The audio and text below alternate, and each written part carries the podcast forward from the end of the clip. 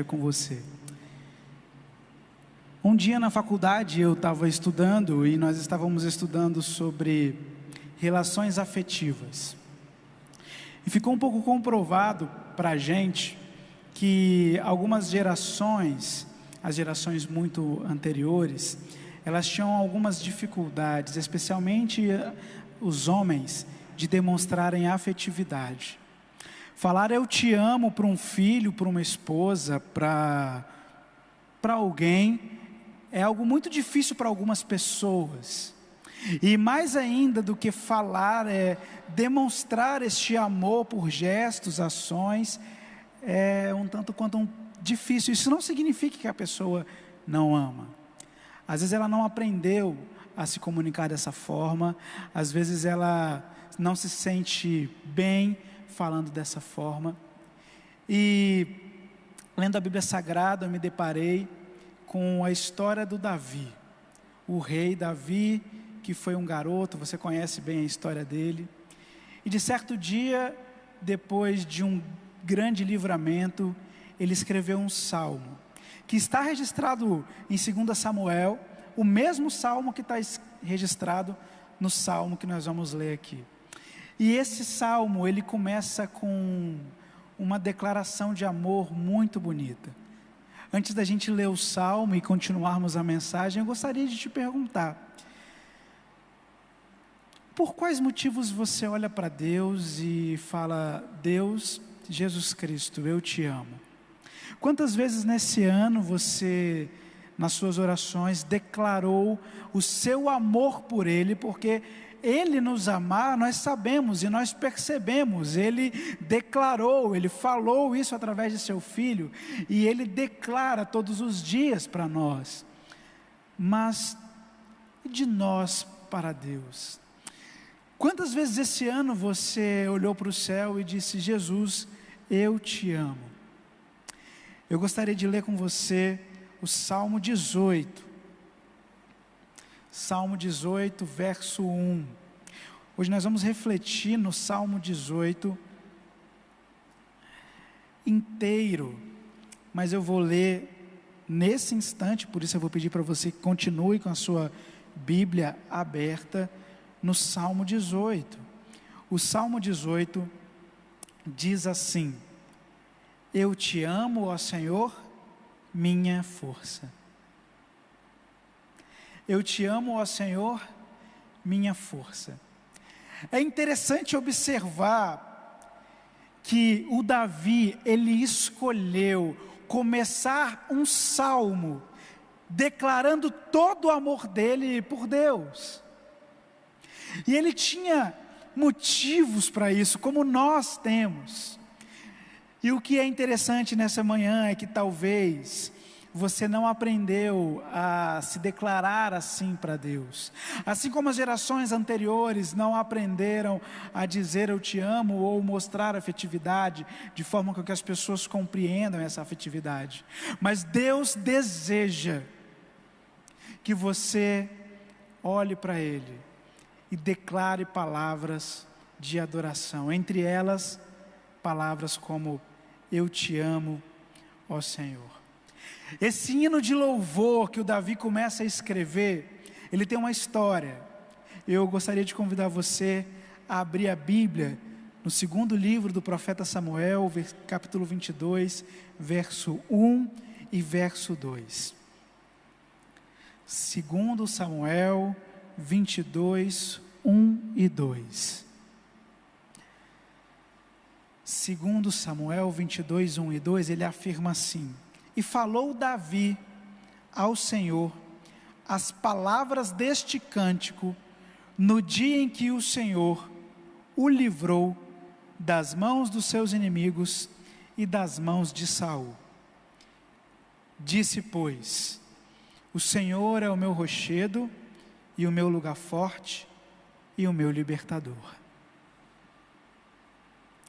O Salmo 18 ele afirma assim os três primeiros versículos: Eu te amo, ó Senhor, minha força. O Senhor é a minha rocha, a minha fortaleza e o meu libertador. O meu Deus é o meu rochedo. em quem me refugio.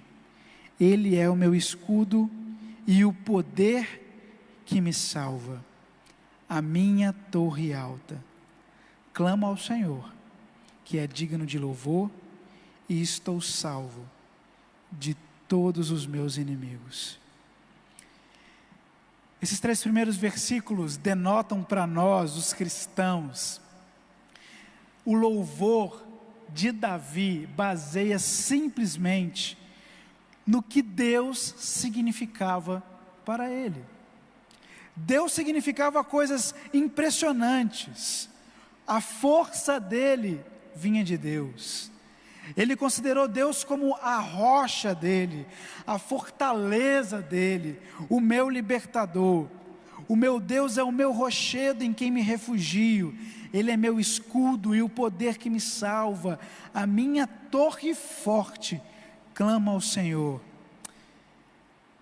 Lendo esse texto, eu me lembrei também de um outro personagem histórico do cristianismo, chamado Martim Lutero. Martinho Lutero passou por poucas e boas antes de poder é, proclamar a Bíblia na língua que era a língua popular dele, que era o alemão. Antes dele botar a reforma protestante para continuar, Lutero ele escreveu as teses dele, pregou no, no castelo de Wittenberg, e aí o pessoal ficou um pouco nervoso com aquele monte de pergunta e questionamento que ele estava falando sobre a Bíblia, sobre as indulgências, sobre as pessoas terem acesso à palavra de Deus e armar uma perseguição para Lutero. E Lutero precisou se esconder em um castelo. E nesse castelo ele escreveu uma música que é basicamente isso aqui: que Deus é a rocha, a fortaleza, o libertador, é o refúgio e é o rochedo. Castelo forte é o nosso Deus.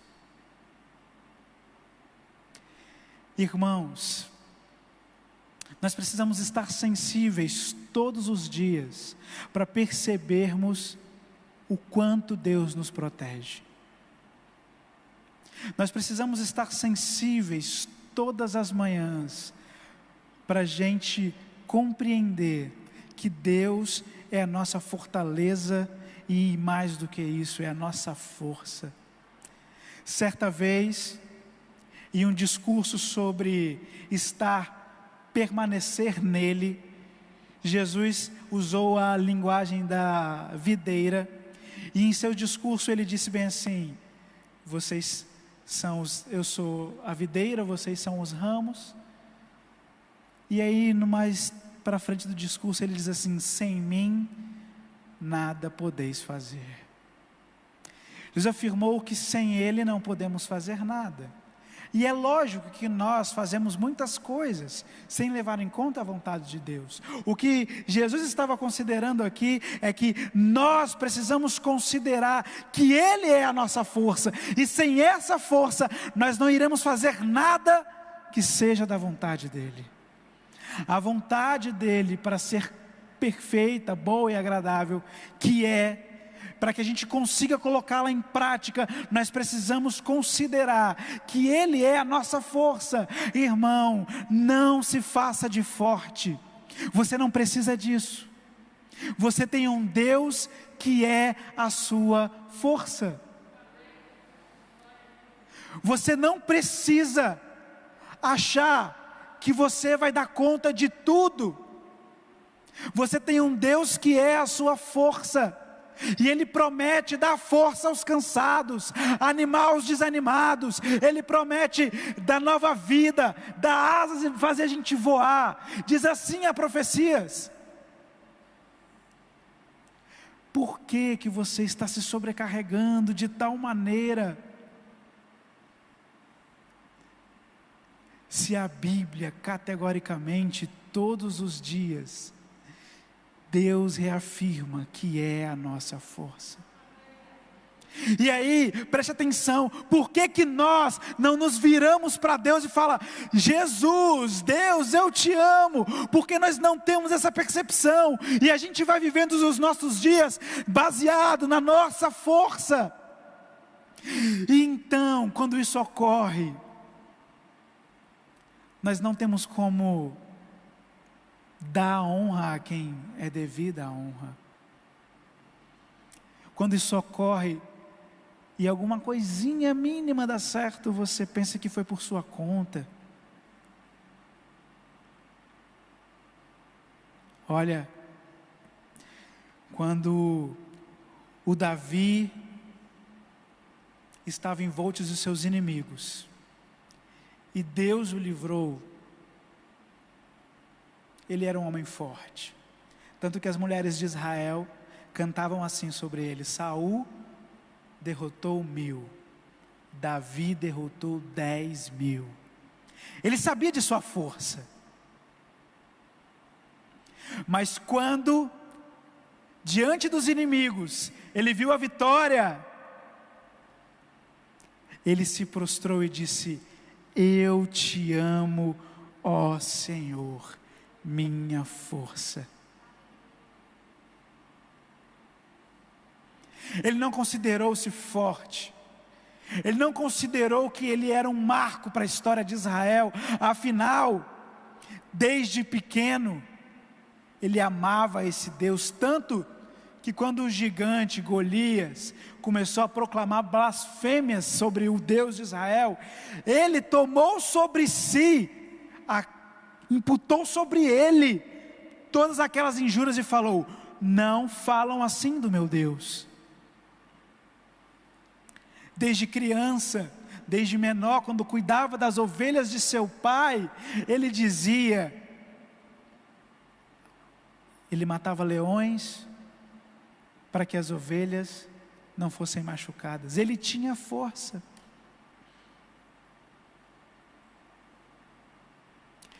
Mas o Davi, além de ter força, ele era sensível. Ele percebeu que ele tinha a maior de todas as forças do lado dele. Eu te amo, ó Senhor, minha força. Esse texto, ele é tão lindo que mostra Deus como uma figura de ajudador e defensor. E não um Deus agressor. Você precisa voltar a olhar para Deus como um Deus que quer o seu bem, como um Deus que afirmou que todas as coisas cooperam. Você precisa voltar ou começar a nos seus dias olhar para o céu e dizer: Eu te amo, ó Senhor, minha força. o verso dos versos 4 aos versos 19. Davi, depois de demonstrar todo o seu amor a Deus, ele fala bem assim: O Senhor me livrou. E aí ele faz um quadro de livramento. Porque em seu desespero ele sabia que a sua força não era totalmente eficaz. E ele pede pela ajuda de Deus. E os textos descrevem, o texto que ele escreveu, por ser um homem poético, descrevem o que em teologia a gente chama de teofania, que é a manifestação de Deus. Isso aconteceu algumas vezes na Bíblia e na história bíblica. Lá, quando Deus está dando as tábuas da lei, em que o povo de Israel olha para cima, lá do monte, e vê trovões, e vê coisas sobrenaturais. A teologia chama isso de teofania. É quando algo demonstra a manifestação de Deus. E aí, o Davi, ele vai escrever, e ele escreve assim: eu leio o Salmo 18, 6 e 7. Na minha aflição clamei o Senhor, gritei por socorro ao meu Deus, do seu templo, ele ouviu a minha voz, meu grito chegou à sua presença, e aos seus ouvidos. A terra tremeu e agitou-se. Os fundamentos dos montes se abalaram, estremeceram. E aí ele vai contando algumas coisas poeticamente, que Deus demonstrava para ele esse livramento. É bem provável que, de fato, a terra não tenha tremido, que, de fato, não tenha acontecido um terremoto, que os montes não se abalaram, eles não caíram e nem se estremeceram. É bem provável que isso aconteceu, não aconteceu. Mas o que Davi estava aqui exclamando é que eu conto com um Deus todo-poderoso. Eu conto com um Deus todo-poderoso. E eu, eu reafirmo, eu conto com um Deus todo-poderoso. E as figuras que ele começou a utilizar aqui demonstram não um quadro de livramento qualquer, mas um quadro de livramento sobrenatural.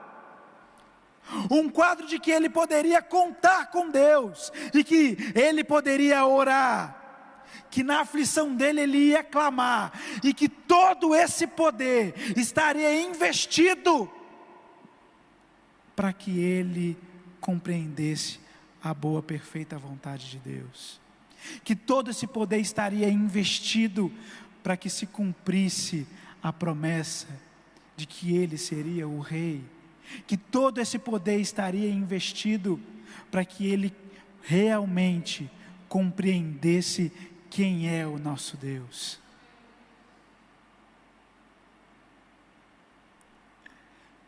Quando Davi escreve poeticamente, ele não tinha palavras para expressar a grandiosidade de Deus. Os autores bíblicos normalmente eles recorrem a esse artifício. Quando não se tem palavras para expressar o tamanho, a grandiosidade de Deus ou de algo, eles usam palavras e expressões que para eles demonstram toda essa grandiosidade.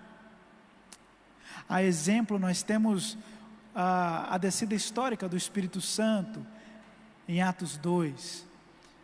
Jesus havia prometido que iria mandar o Espírito Santo, o auxiliador, e no dia da festa de Pentecoste, algo sobrenatural acontece no meio do povo de Deus, e ali estava marcada historicamente que o Espírito Santo de Deus habita em nós e está entre nós. E naquele dia, se você for ler o texto bíblico, eles não sabiam o que aconteceu, eles não estavam entendendo, eles não tinham palavras. E aí, na hora de escrever, Lucas, o médico, ele escreveu bem assim: Nós somos tocados como algo que era como língua de fogo, não era uma língua e nem era de de fogo, mas era como? Ele não sabia escrever como era aquilo, ele não sabia a dimensão daquilo. Eles sentiram um tremor que vinha de dentro da alma, e eles afirmam lá: a terra tremeu. Pode ser que tenha tremido, mas pode ser que foi algo dentro de cada um daqueles que estavam vendo a manifestação de Deus.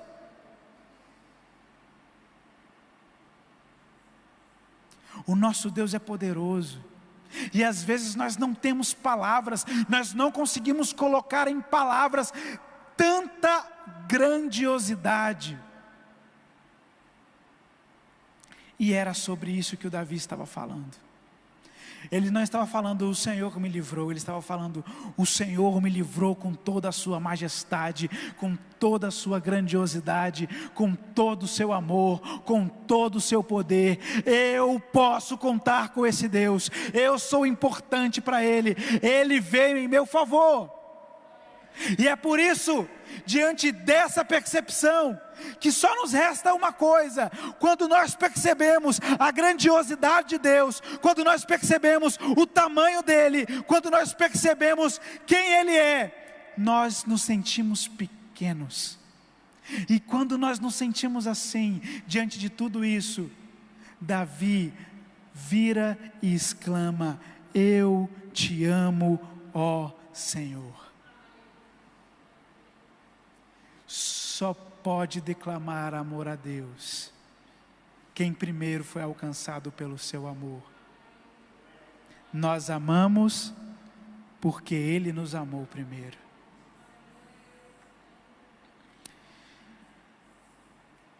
O verso 20 ao verso 30 tem algo que é um pouco peculiar. Um pouco peculiar nesse texto. O texto afirma assim: O Senhor me tratou conforme a minha justiça e parece até um problema teológico aqui. Nós não somos justos, nós somos justificados. Quem é justo é Deus. Como assim Davi afirma que Deus o tratou conforme a justiça dele? Em primeiro lugar, é importante considerar que a noção de ser justificado daquele tempo é diferente da noção de ser justificado hoje, após a morte e sacrifício de Jesus porque nós somos justificados pela cruz de Cristo. Como que era essa percepção? Eu vou ler para você, lá no Salmo 18, 21, diz assim: Eu segui os caminhos do Senhor, não agi como ímpio, não me afastei do meu Deus. O verso 28 ao 30 diz assim: Tu, Senhor, mantém acesa minha lâmpada o meu Deus transforma em luz as minhas trevas. O que ele estava afirmando aqui é que ele tinha trevas dentro dele, mas Deus transformava aquilo em luz. Ele diz assim: com auxílio, posso, com seu auxílio, posso atracar uma tropa.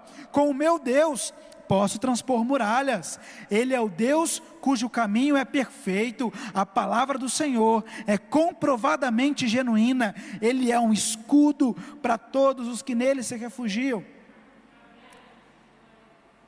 Naquele tempo, as pessoas, elas se percebiam justas à medida que elas tinham contato com a palavra de Deus e viviam aquela palavra. Isso tornava elas justas. Naquele tempo, naquela percepção, naquela cosmovisão. O que Davi estava falando aqui é, e o que ensina para nós é, para dizer eu te amo para Deus, além de o reconhecer como força, rocha, fortaleza, além de perceber esse livramento, esse poder, nós precisamos ter comunhão e relacionamento com Ele. Que Ele mantenha a nossa lâmpada acesa, porque Ele vai continuar transformando as nossas trevas em luz. E é assim todos os dias. Todos nós temos trevas dentro de nós que dia, diariamente, dia após dia, Deus vai transformando em luz.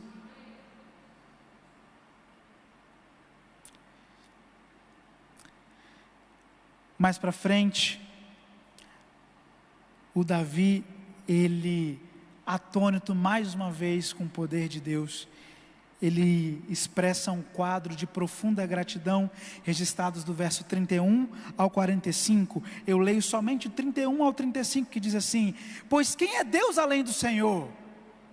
Você está entendendo a pergunta? Deus é um título. Deus é um título. Ele está falando assim: quem é Deus além do Senhor? Diante de tudo isso que eu tenho vivido, o Senhor ser minha rocha, o Senhor ser minha fortaleza, vim aqui me livrar com grande poderio, o Senhor é, transformar em luz todas as minhas trevas. Quem eu posso considerar como Deus senão o Senhor? Quem é o, quem é o meu Deus senão o Senhor? E infelizmente nós sabemos que hoje em dia hum, a sociedade tem escolhido outros deuses senão o Senhor. Talvez é porque eles não tenham experimentado toda essa história e todas essas experiências de Davi. E o texto continua: Quem é a rocha senão o nosso Deus? Ele é o Deus que me reveste de força e torna perfeito o meu caminho. Torna os meus pés ágeis como os da costa, sustenta-me firme nas alturas, Ele treina as minhas mãos para a batalha. Verso 35: Tu me dás o teu escudo de vitória, a tua mão direita me sustens. E agora, preste atenção, nesse texto, desces ao meu encontro para me exaltar.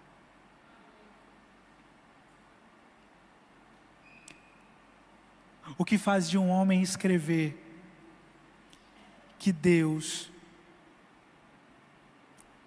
vai descer ao encontro dele. É só uma percepção profunda de todo esse poder. É só uma percepção profunda de comunhão. É só uma percepção profunda de quem empenha-se na palavra de Deus. É só uma percepção profunda de que Deus é a força. Hoje, talvez nós tenhamos essa percepção de forma mais fácil, porque nós sabemos que Deus enviou o seu filho, e sim, ele desceu ao nosso encontro. Mas para esse homem escrever isso, ele estava em profunda devoção. E para finalizar, há uma profecia aqui. Lá no final, nos versos 46 aos versos 50, o Davi afirma assim no verso 46: O Senhor vive. Bendita seja minha rocha, exaltado seja Deus, o meu Salvador. Verso 49 e 50 diz assim: Por isso te louvarei entre as nações, ó Senhor, cantarei louvores em teu nome. Ele dá grandes vitórias ao seu rei, ele é bondoso com o seu ungido, com Davi e os seus descendentes para sempre. Quem é o descendente mais expoente de Davi? Na genealogia de Jesus, tem escrito que Jesus é da raiz de Davi. É interessante que Paulo, um grande conhecedor das Escrituras, especialmente da, do, do Antigo Testamento, ele afirma assim: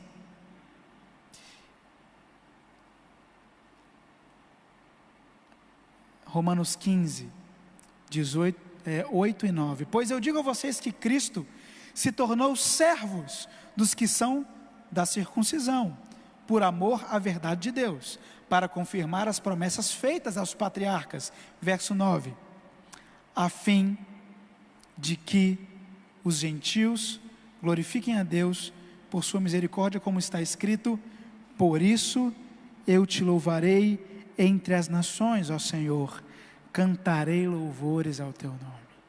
Não foi à toa que o Paulo ele utilizou a mesma expressão do Davi. Mas aqui o Paulo utiliza a expressão de Davi conectando a Cristo.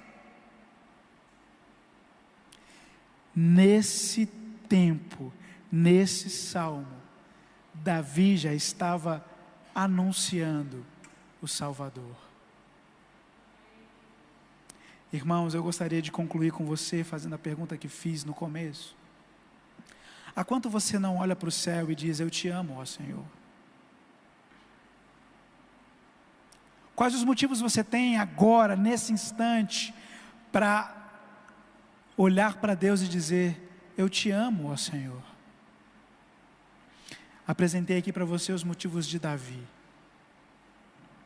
E minha oração é que este ano você tenha muitos e muitos motivos e muitas e muitas experiências para olhar para o céu e dizer: Eu te amo, ó Senhor, minha força.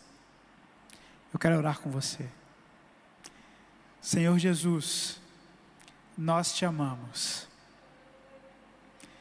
Ó Senhor, nossa força. É somente isso que queremos declarar nesta manhã. Nós te amamos, ó Senhor. O Senhor é a nossa força. Eu não quero dizer outra palavra, a não ser eu te amo, ó Senhor, minha força. Amo o Senhor. Essa é a nossa oração, em nome de Jesus. Amém.